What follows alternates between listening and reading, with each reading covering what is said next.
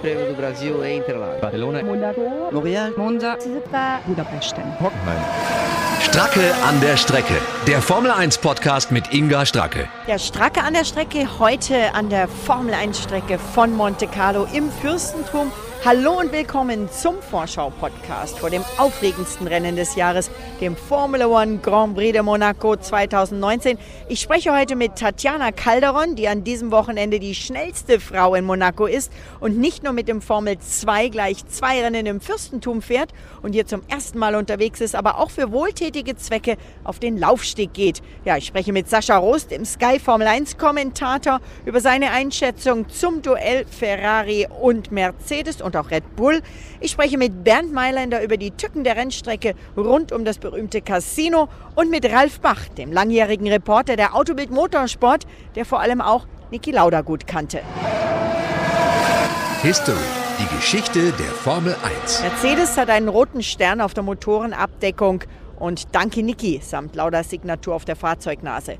Die Rennleitung hängte bei seinem Kopfhörer das rote Kapperl hin, wo sein Name drunter steht. Sebastian Vettel fährt im Lauda Designhelm.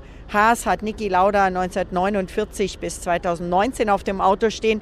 Viele im Fahrerlager tragen schwarze Armbinden. Niki Lauda ist wirklich überall präsent. Ja, und mit einem Lächeln, und das ist eigentlich das Schöne, reden hier alle über ihn, aber mit einem wehmütigen Lächeln.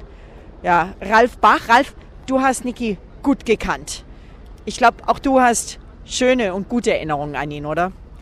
Das Schöne bei Niki ist, dass selbst die unangenehmen Erinnerungen ganz lustig sein können. Er war halt eine Ikone, er war ein eigener Charakter, den es in der Formel 1 so nicht gibt. Ihm war völlig wurscht, äh, was er gesagt hat.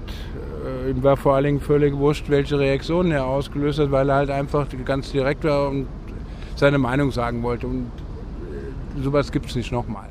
Ja, ich muss sagen, auch Ehrlichkeit ist ein Wort, was mir sofort bei Niki Lauda einfällt. Er hat sich wirklich nicht drum geschert, was die anderen gedacht haben. Er hat die Wahrheit gesagt und das auf den Punkt gebracht, auch wenn es unangenehm war. Ähm, hast, du, hast du da, du sagst, es, auch die, die nicht so guten Erinnerungen sind trotzdem gute. Hast du so eine Geschichte, hast du irgendwas, was du uns erzählen kannst? Denn du hast ja wirklich viel mit ihm Zeit verbracht. Ja, ich hatte ein ganz besonderes Verhältnis zu ihm. Äh, ich glaube, er konnte tief im Herzen nicht leiden, wenn einer sich zu sehr an seinem Heiligenschein orientiert hat, der, den er sich selbst ja gar nicht gegeben hat. Das waren ja alle anderen. Er war eigentlich ein ganz cooler Typ, der mit beiden Füßen am Boden war und hat sich eher zwischen den Zeilen über die lustig gemacht, die ihn wiederum aufs Podest gestellt haben. Das habe ich halt nicht und das war auch ganz lustig, aber manchmal war die Grenze zwischen Frechheit, Coolness und Respektlosigkeit äh, halt sehr klein. Naja, und wenn, man, wenn er mal wieder sauer war auf irgendwas, dann kam er auch gleich zu mir. Das ist vor zwei Jahren das letzte Mal passiert in, bei den Tests. Ich glaube, es war in Barcelona. Da hat er schon auf, vor dem Mercedes Motorhome auf mich gewartet. Und dann meinte er, was hast du da wieder geschrieben oder gesagt? Ähm, ich erwarte viel mehr Respekt von mir. Immerhin bin ich in Österreich sowas wie eine gottähnliche Erscheinung. Darauf, daraufhin, ich wusste ja, dass das auch so ein bisschen selbstironisch wieder war. Daraufhin habe ich gesagt, okay, Niki, weil sein Sohn Lukas stand daneben, dann werde ich jetzt Lukas ab sofort Jesus Christus nennen. Daraufhin musste auch Niki wieder lachen und das Thema war vergessen. Damit meine ich, selbst wenn er mit, mit dem Ärger hatte und richtig reagiert hat, er konnte mit allem umgehen eine typische Geschichte zwischen Lauda und mir. Ähm, lachen, gelacht hat er viel. Das, das habe ich oft gesehen. Auch, auch wenn irgendwas war, dann hat er geschmunzelt. Und der Sebastian hat ja auch gesagt, seine, seine ganzen Erinnerungen sind viele, wo man viel gemeinsam Spaß hatte. Man hat mit ihm viel lachen können, oder? Ja, er hat einen ganz eigenen, hintergründigen Humor gehabt. Äh, ich war Nee, da war ich da dabei. Auf jeden Fall war ich am Nürburgring, als er damals sein Ohr gesucht hat und der amerikanischen Doris, äh, Reporterin auch noch sein Ohr präsentiert hat, das er vorher versteckt hatte. Das war halt sein, sein sein Humor mit seinem persönlichen Schicksal umzugehen. Aber das, das müssen wir aber jetzt noch mal kurz erklären für die Hörer. Also der hat nicht wirklich sein Ohr gesucht, Nein, sondern da hat eine amerikanische so. Reporterin gesagt, ob er denn wüsste, wo er sein Ohr verloren hat, oder? Ich denke, durch den Film Rush sind die Amerikaner noch mal richtig auf ihn aufmerksam und die haben, glaube ich, dann so ein Reporterteam extra mit so Interviewen zum Nürburgring Grand Prix gefahren oder geschickt.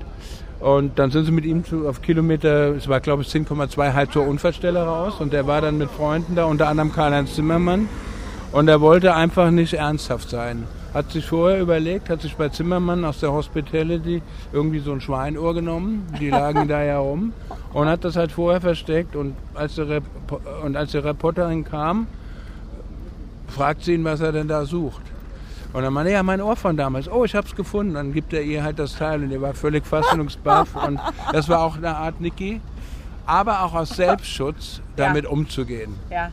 Weil er hat gesagt, mir dann mal gesagt, äh, warum soll ich immer ernsthaft über das reden, das ist für mich Vergangenheit. Mit, mit Ironie kommst du da viel weiter. Das war auch so eine typische Niki Lauda-Aktion.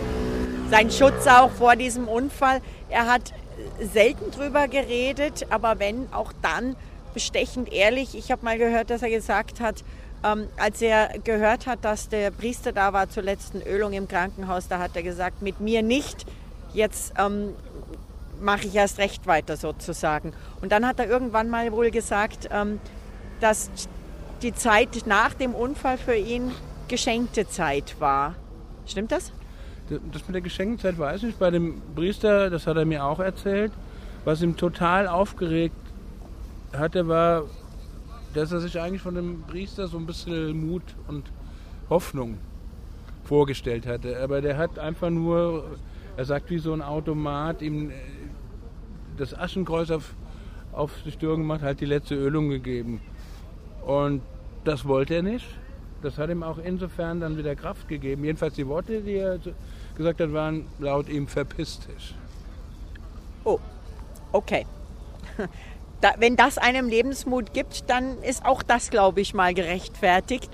Ähm, ich glaube, wir können hier noch stundenlang reden. Ich muss sagen, ich bin ganz, ganz dankbar ähm, und es ist für mich eine Ehre, dass ich ihn kennenlernen durfte.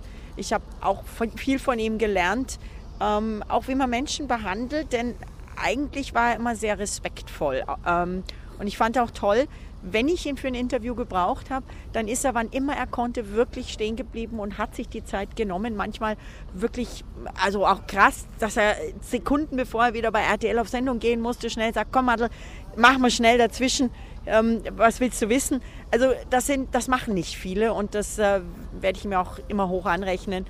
Und ähm, ja, ich denke, schöne Erinnerungen zu haben, damit lebt er für ewig weiter. Vielleicht noch zum Abschluss das um das zu Ende zu bringen im wahrsten Sinne des Wortes. Du hast das richtig gesagt. Eigentlich hat er nie Zeit, hat aber dann doch sich Zeit genommen. So, meine letzte Begegnung oder Gespräch mit ihm waren am 22. Februar, als er 70 Jahre wurde. Ich dachte, ich rufe ihn einfach mal an, obwohl ich wusste, es geht ihm nicht gut. Habe auch gar nicht erwartet, dass er dran geht. Er ging aber dran, obwohl ich schon fast auf die Mailbox sprechen wollte.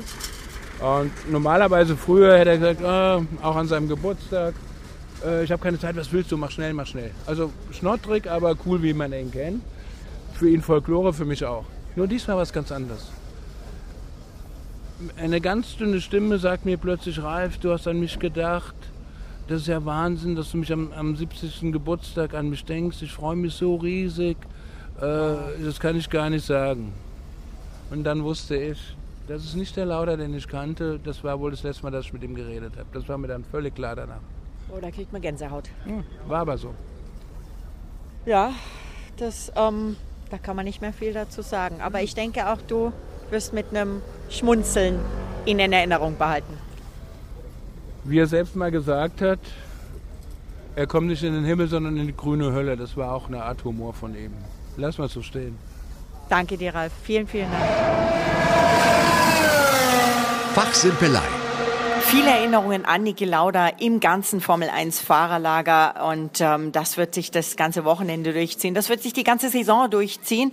Aber der Niki hätte gewollt, glaube ich, da bin ich mir ganz sicher, dass wir uns auf das Renngeschehen konzentrieren. Und das mache ich jetzt mit Sascha Roos, dem Sky Formel 1 Kommentator, der selbst jetzt auf der Rennstrecke in Anführungszeichen ist. Nein, aber Sascha ist unterwegs und ganz safe mit Bluetooth im Auto, also die Hände am Steuer. Sascha, gute Fahrt dir erstmal. Wie ähm, siehst du Monaco? Wer hat die Nase vorne? Ja, dass äh, Mercedes natürlich die haushohen Favoriten sind an diesem Wochenende im Fürstentum. Gerade ähm, die Entwicklung des Autos ging ja dahingehend, dass man in langsamen Kurven Fortschritte erzielt. Das war in den letzten Jahren ja nicht der Fall. Die letzten zwei Jahre Mercedes sind Monte Carlo ja leer ausgegangen. Ähm, da hat man dran gearbeitet, anscheinend wirklich sehr, sehr gut über den Winter. Das Auto ist super in den Ecken, in den langsamen Passagen und äh, fährt in einer anderen Dimension und das wird auch an diesem Wochenende so der Fall sein im Fürstentum. Ähm, die anderen gucken in die Röhre. Bei Ferrari hatte man sich das, glaube ich, noch ein bisschen anders vorgestellt. Und das, was man äh, ja schon äh, in Barcelona sah im Rennen und auch bei den Tests, wird sich äh, in Monaco fortsetzen. Die Schwierigkeiten bei Charles Leclerc und auch bei Sebastian Vettel sind äh, nicht zu kaschieren und demzufolge aus eigener Kraft ähm, werden sie nicht um den Sieg mitfahren. Das ist schon mal klar. Sascha, es ist richtig bitter. Also das ist echt bitter für die Roten. Und ähm, ich war ja dabei am ähm, Mittwoch, als Sebastian Vettel da seine Presserunde gemacht hat. Da wurde er tatsächlich auch gefragt, ob denn der Ferrari wirklich ja eine Fehlkonstruktion ist. Und man würde ja erwarten, erwarten, dass wenn jemand den Sebastian Vettel so eine Frage stellt, dass er dann empört ist, gerade im Ferrari Motorhome, umringt quasi vom Ferrari-Leuten und er hat nur ja also relativ zurückhaltend geredet und hat gesagt, es gibt ja noch Autos, die hinter uns sind, dann sind die als erstes eine Fehlkonstruktion. Kann man natürlich nicht so sagen, aber das ist schon. Glaubst du, dass der, dass der innerlich da äh, resigniert oder gibt er da weiter alles und schaut, dass er das Ruder nochmal rumreißt? Naja, also äh, alles geben natürlich. Also das liegt ja natürlich in der DNA eines jeden Rennfahrers, äh, bis zum Ende zu hoffen, dass irgendwie vielleicht es dann doch in die richtige Richtung geht. Also es gab ja in der Geschichte der Formel 1 schon äh, etliche Autos, die am Anfang nicht das gebracht haben, was man sich von ihnen versprach und dann hat man trotzdem irgendwie den Punkt hinbekommen. Was natürlich entscheidend ist, man braucht Erfolgserlebnisse. Ähm, das ist wie überall. Ähm, wichtig für Selbstvertrauen, nicht nur für die Fahrer, auch für die Ingenieure, für die Mechaniker. Ähm, das heißt, so schnell wie möglich äh, Ergebnisse erzielen. In Monaco wird es nicht, ja, deutlich besser äh, wird es in Kanada laufen können. Das ist eine Motorenstrecke, da wird der Ferrari durchaus in der Lage sein, ähm, ja, was zu zeigen. Ähm, das müssen die Dinge sein, das müssen die Anhaltspunkte sein, wo man, wo man hinarbeitet, wo man seine Hoffnungen draus zieht und dann schauen, dass äh, möglichst bald vielleicht auch Mercedes eine Krise hat. Das weiß man ja auch nie. Die Sachen können sich auch schnell ändern im Laufe der Saison, ähm, was vielleicht auch aus Ferrari eine Möglichkeit war, äh, bei den Silbernen, dass äh, Valtteri Bottas zu sehr aufbegehrt und Lewis Hamilton ja Probleme macht. Ferrari bleibt ja nichts anderes, als äh, zu hoffen, dass es irgendwann besser wird. Ja, aber auch das, das ist schon, also ich kann nur wieder sagen, das ist bitter. Sag mal, glaubst du, dass der Ferrari eine Fehlkonstruktion ist? Ich meine, jetzt gehen wir nochmal zurück, die Frühjahrstests, dann gucken wir jetzt das Thema langsame Kurven. Klar, das ist das Problem. Ähm, reine geraden Speed, wir können ja nicht mit Ferrari jetzt zum Dragster Racing gehen, aber was, was haben die da falsch gemacht? Können wir denen ein paar Tipps geben? Was meinst du? Also, wenn ich die Tipps geben könnte, dann wäre ich nicht Kommentator, sondern Ingenieur bei dem Formel 1-Team. Also, es ist relativ schwierig. Aber offensichtlich ist es so, dass man sich von irgendwelchen Daten hat blenden lassen über den Winter und auch äh, bei den Tests in Barcelona, ähm, die offensichtlich dann nicht das brachten äh, auf sich dann im Rennen, äh, was man sich erhoffte. Und äh, man ist nicht in der Lage, anscheinend dieses Auto dann auch dahingehend zu korrigieren. Und äh, ich meine, dass man mal daneben liegt, ja, und vielleicht irgendwelche Dinge falsch entwickelt, das kann man vielleicht äh, korrigieren mit ähm, neuen Nasen, mit neuen Flügeln oder sowas. Aber wenn vielleicht das Grundkonzept dieses Autos komplett in die falsche Richtung gegangen ist, dann äh, wird es halt auch schwierig, irgendetwas, was schlecht war, noch in die richtige Richtung zu ziehen, vor allem nicht kurzfristig. Und das scheint mir das große Problem zu sein. In der Vergangenheit war ja ähm, private Tests möglich mit Formel 1 Autos. Also so, zu Zeiten von Michael Schumacher wurde ja viel getestet, gerade auf der hauseigenen Strecke in Maranello. Ähm, da kann ich mir durchaus vorstellen, dass man da vielleicht viele Dinge, die am Anfang nicht so funktioniert haben, das ähm, ja reparieren konnte, ohne dass es die Öffentlichkeit überhaupt mitbekommen hat. Aber nachdem wir ja schon seit ein paar Jahren diese Testbeschränkungen haben, wird das halt schonungslos aufgedeckt und da kann man diese Dinge halt dann nicht mehr kaschieren. Wer dagegen gut gearbeitet hat, ist Red Bull und Honda. Hättest du tatsächlich gedacht, dass ähm, ein Honda, das muss man jetzt mal schon so sagen, gerade nach dem ganzen Desaster mit McLaren und Alonso, dass ein Honda tatsächlich Sebastian Vettel den Rang ablaufen könnte mit Ferrari jetzt hier? Ja, auf den ersten Blick natürlich nicht, aber wenn man natürlich die Geschichte von Honda sich so ein bisschen vor Augen führt, wie erfolgreich die waren in der Formel 1 und wenn man weiß, dass japanische Firmen generell natürlich auch äh, in vielen Dingen so andere Herangehensweise haben an manche Dinge, dann äh, musste man schon damit rechnen, dass äh, Honda einen Satz nach vorne macht. Ähm, was das Problem von Red Bull momentan ist, und das ist ja das eigentlich Paradoxe, Diesmal scheint im Verhältnis das Chassis schlechter zu sein als der Motor. Das war die letzten Jahre auch in der Erfolgszeit von Red Bull ja nie der Fall. Da war ja das Chassis im direkten Vergleich immer äh, ein Tick besser. Äh, aber das heißt natürlich auch, dass Red Bull deutlich mehr in der Lage ist, kurzfristig Schritte nach vorne zu machen, als das bei Ferrari der Fall ist. Und deswegen muss man schon sagen, auf äh, mittelfristige Sicht, dass Red Bull eher die Nummer zwei ist. Und das gilt natürlich auch ähm, aktuell jetzt äh, an diesem Wochenende in Monaco. Dann hoffen wir, dass die vielen, vielen Ferrari-Fans, die hier mit ihren Luxuskarossen angereist sind, fest, fest die Daumen drücken. Vielleicht hat der Sebastian Vettel noch eine Chance. Sascha, ich danke dir ganz herzlich und ähm, ja, gute Fahrt und gutes Kommentieren am Sonntag.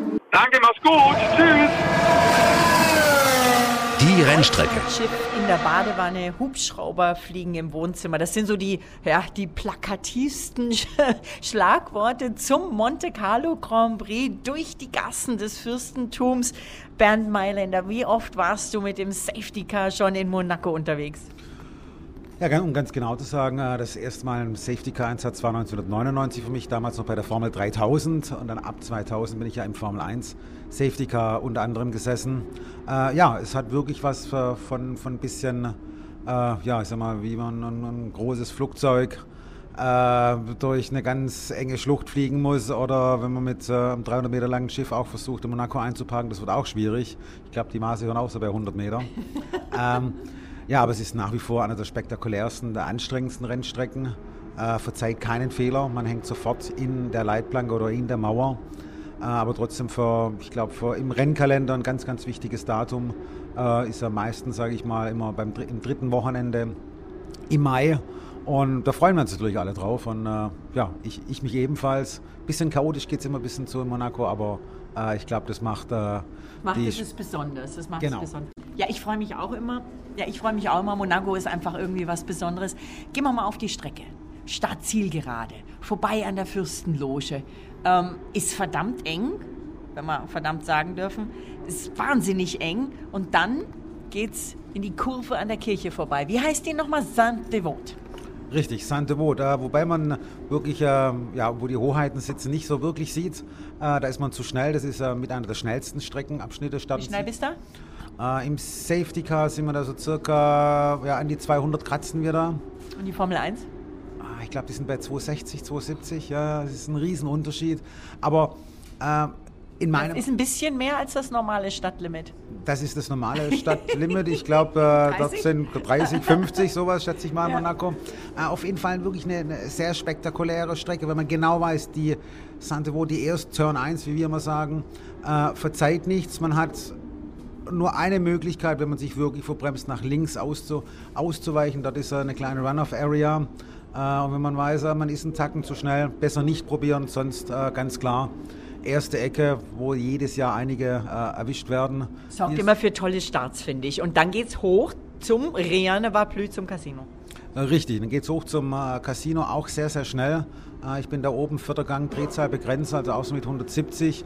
Dann kommt so ein ganz heikler Anbremspunkt, ebenfalls auch für die Formel 1 übrigens. Die sind nur deutlich schneller, müssen aber an der gleichen Stelle bremsen äh, wo man dann das Fahrzeug auch sehr leicht wird. Und dann muss man den Eingang zum Casino ums Café de Paris oder Hotel de Paris äh, rumfinden. Wo ein Kaffee, glaube ich, 12 Euro kostet. Ja, genau. Café de Paris, ja, wo ein äh, Kaffee sehr, sehr teuer sein kann oder ein Cappuccino. Cappuccino natürlich noch ein bisschen teurer, aber man bekommt wenigstens so ein bisschen äh, Augenmassage, wenn man das so sagen darf. man kann wirklich interessante Menschen und spezi Autos, spezielle Menschen sehen und natürlich Autos, wenn man äh, wirklich darauf fokussiert ist. Und dann geht es runter, da waren wir früher, das kann ich mich noch daran erinnern, da haben wir früher öfters mal abends noch ein nicht alkoholisches Getränk zu uns genommen, die Tip-Top Bar.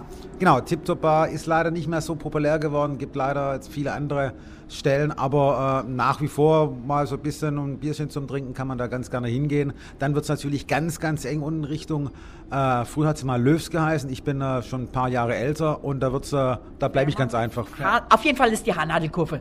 Genau, Haarnadelkurve. Ähm, Fairmont Haarnadel heißt sie jetzt, glaube ich. Okay, dann hast du sicherlich recht. Ich kenne, ich kenne jetzt nur wieder die Nummern. Ähm, dann geht es äh, um die Haarnadel rum und dann, ja, man denkt immer, man kann vielleicht überholen, man kann aber meistens nicht überholen. Alexander Wurz fällt mir da ein.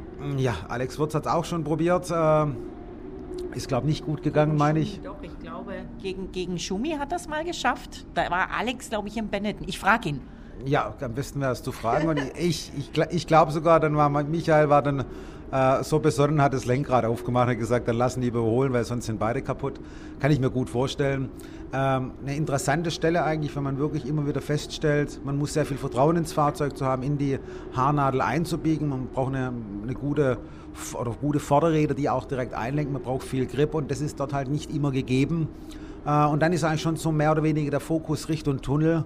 Äh, wenn es bis dorthin gut gelaufen ist, dann hat man nahezu die Hälfte der Strecke. Und, äh, aber Monaco hatte noch Parken.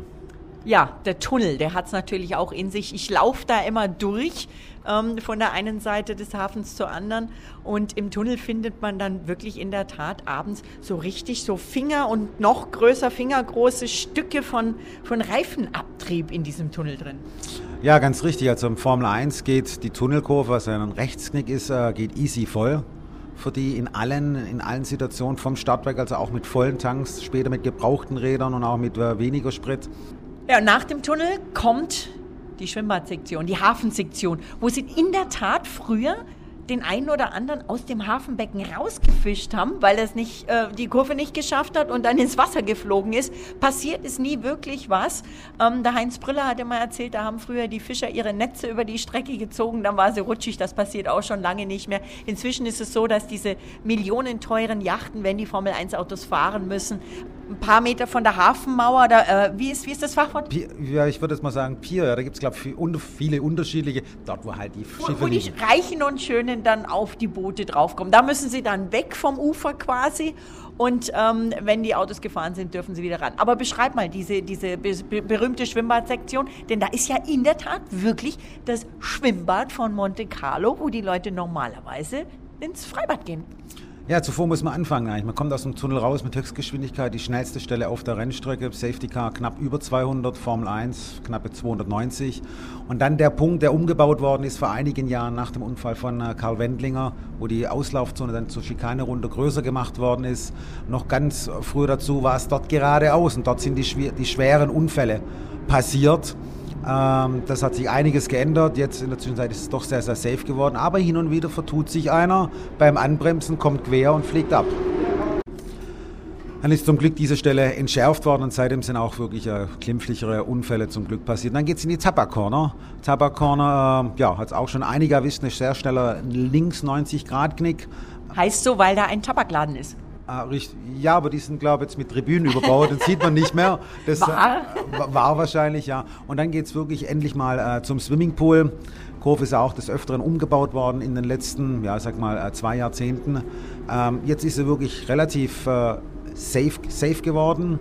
Man ist trotzdem mit einer sehr, sehr hohen Geschwindigkeit, speziell am Eingang unterwegs. Und da muss man wirklich ganz, ganz genau die Curbs treffen, um wirklich im Qualifying und auch später im Rennen ähm, permanent unfallfrei um die Ecke zu kommen. Und man sieht ja doch immer wieder, dass mal einer streift beim Anbremsen, wenn das Auto hinten entlastet wird. Also sehr spektakulär, auch für die Zuschauer auf den Tribünen. Mein Lieblingspunkt eigentlich, äh, um nicht das Rennen zu gucken, da sitze ich im Safety Car, aber Qualifying und freies Training zu schauen.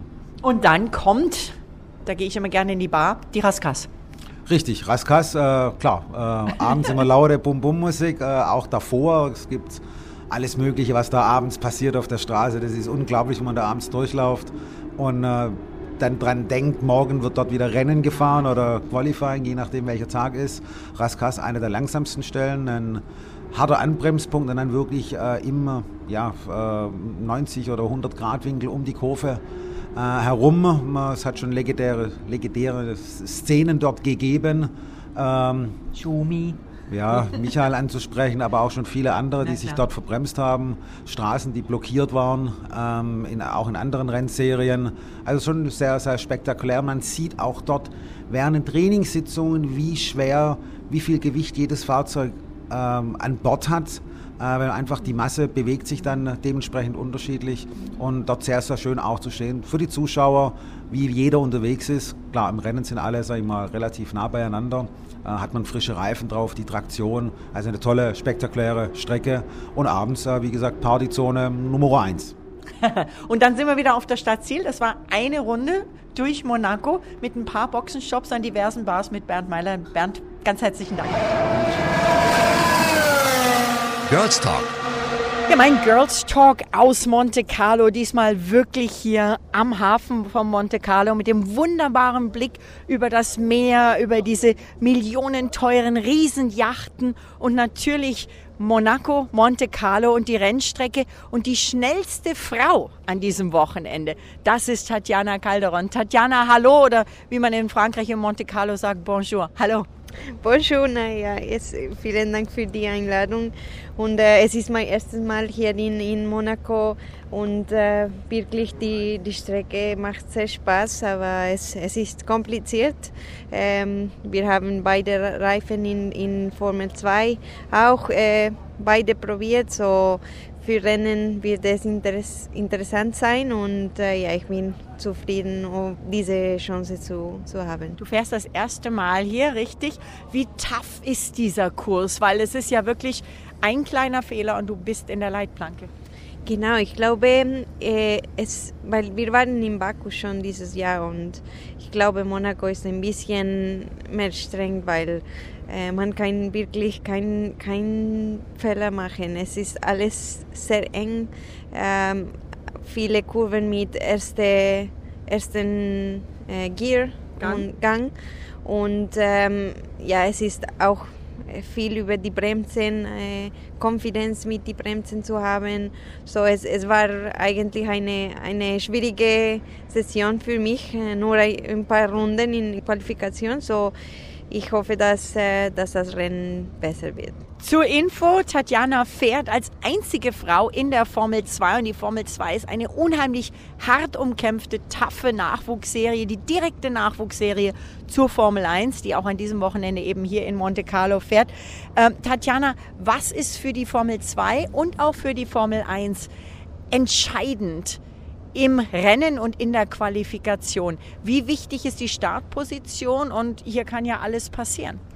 Genau, ich glaube Startposition und dann mit, mit der Strategie, dass, dass man, ähm, wenn man äh, Clean Air hat, eine freie Fahrt hat, dann kann man wirklich äh, deinen eigenen Rhythmus machen und, und ohne ja, die, die Bremsen zu überhitzen, äh, weil wenn man viel an der Nähe zu einem anderen Auto ist, dann, dann kriegt man schon Probleme, nur nicht, nur, nicht nur mit dem Downforce, aber auch mit, mit den Bremsen. So, ich glaube, äh, Qualify, Qualifying für Formel 1 wird wirklich äh, ein, ein guter Schritt sein, um eine gute Position am Ende zu haben.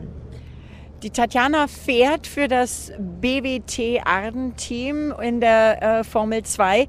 Und ähm, ihr habt ein Schwesterteam, das BWT ähm, Racing Point Team in der Formel 1. Drückst du den beiden Kollegen die Daumen, dem Checo Perez und dem Lance Stroll? Dem Checo kenne ich ein bisschen mehr als Lance und ja, ich bin jetzt mit Alfa Romeo Racing, so ich kann nicht, nicht zu viel da. Aha, stimmt. Du bist ja ähm, äh, Entwicklungsfahrerin und Ersatzfahrerin auch noch in der Formel 1 für Alfa Romeo. Das vergisst man so ein bisschen, wenn man dich in der Formel 2 fahren sieht. Aber du hast noch eine andere Funktion dieses Wochenende. Du wirst Model am Freitagabend bei der Amber Lounge. Amber Fashion heißt das Ganze und es ist eine Charity, eine Benefizaktion zugunsten der ähm, Stiftung für Demenzpräventionsforschung von Sir Jackie Stewart.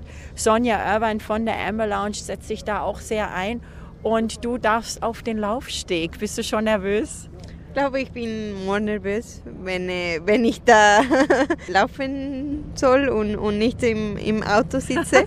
so, es wird mein erstes Mal da dabei sein. Ich, äh, ich glaube, es ist eine, eine sehr schöne äh, Sache zu machen, um, um äh, andere Leute zu helfen. Und ähm, ja, wir, wir sehen, wie das erste Mal hier auch die, die Glamour und, und die, äh, die Rennen in, in Monaco sind alle eng zusammen. So, das wird Spaß machen, glaube ich. Wenn du so über den Hafen schaust, ich meine, die Yachten, das, was da alles hier, es ist schon was anderes, ne? Es ist sehr speziell, wirklich. Äh, so schön. Man, man sieht äh, die, die Yachts und ja, es, es ist wirklich. Casino? Warst du schon im Casino?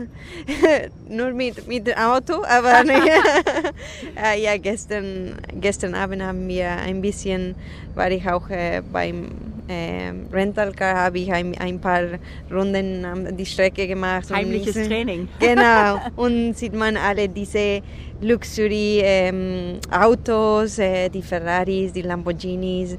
Es ist äh, unglaublich. Tatjana, alles Gute dir. Zwei Rennen stehen an bei dir. Wann fährst du? Freitag und Samstag fahren wir. Toi, toi, toi. Und dann äh, am Sonntag kannst du das Ganze genießen und ins Casino gehen. Genau, vielen Dank. Danke, Tatjana. Tschüss und äh, bienvenue. Vielen Dank. Stracke an der Strecke. Der Formel 1 Podcast mit Inga Ja, Stracke. liebe Formel 1-Fans, das war's erstmal mit meinem Podcast zur Monaco-Vorschau. Reichlich Spannung ist garantiert auch an diesem Wochenende wieder in Monte Carlo beim Formula One Grand Prix de Monaco 2019. Viel Spaß bei den Übertragungen mit Sky, mit Sascha zur Qualifikation, ausnahmsweise vertreten durch Jonas Friedrich, immer dabei Ralf Schumacher und Sky Formel 1 Reporter Peter Hardenacke hier in Monaco. Den nächsten Podcast gibt's von mir wieder wie immer am kommenden Donnerstagabend auf den üblichen Kanälen, auf immer mehr Websites der Radiostationen, bei denen ich mit der Formel 1 jeden Grand Prix on Air bin und übrigens auch auf autobildmotorsport.de, neu bald auch auf hockenheimring.de und auch, natürlich auch auf skysport.de. Bis dann, eure Inga Stracke an der Strecke oder wie ein Kollege dieses Wochenende zu mir sagte, Inga Rennstracke. Tschüss!